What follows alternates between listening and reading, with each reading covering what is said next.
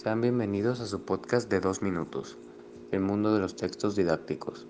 El día de hoy vamos a discutir sobre la epístola de Melchor Ocampo y las enseñanzas que Es las correcto, fábulas de Esopo nos interesante ver cómo es que Sopo nos ha influenciado mucho con sus fábulas.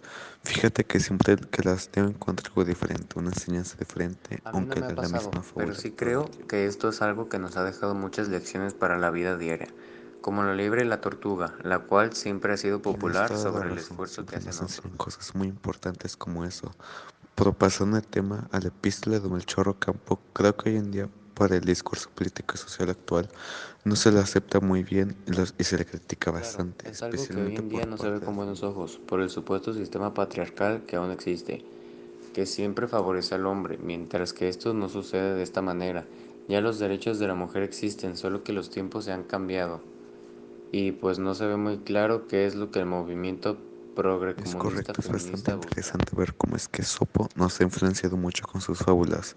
Fíjate que siempre que las leo encuentro algo diferente, una enseñanza diferente, Pues sí, aunque es la es misma como fábula funciona. Y pues aquí empiezan las revueltas. Pero bueno, eso fue todo por hoy. Hasta mañana. Nos vemos en el próximo podcast sobre los géneros didácticos. Hasta luego.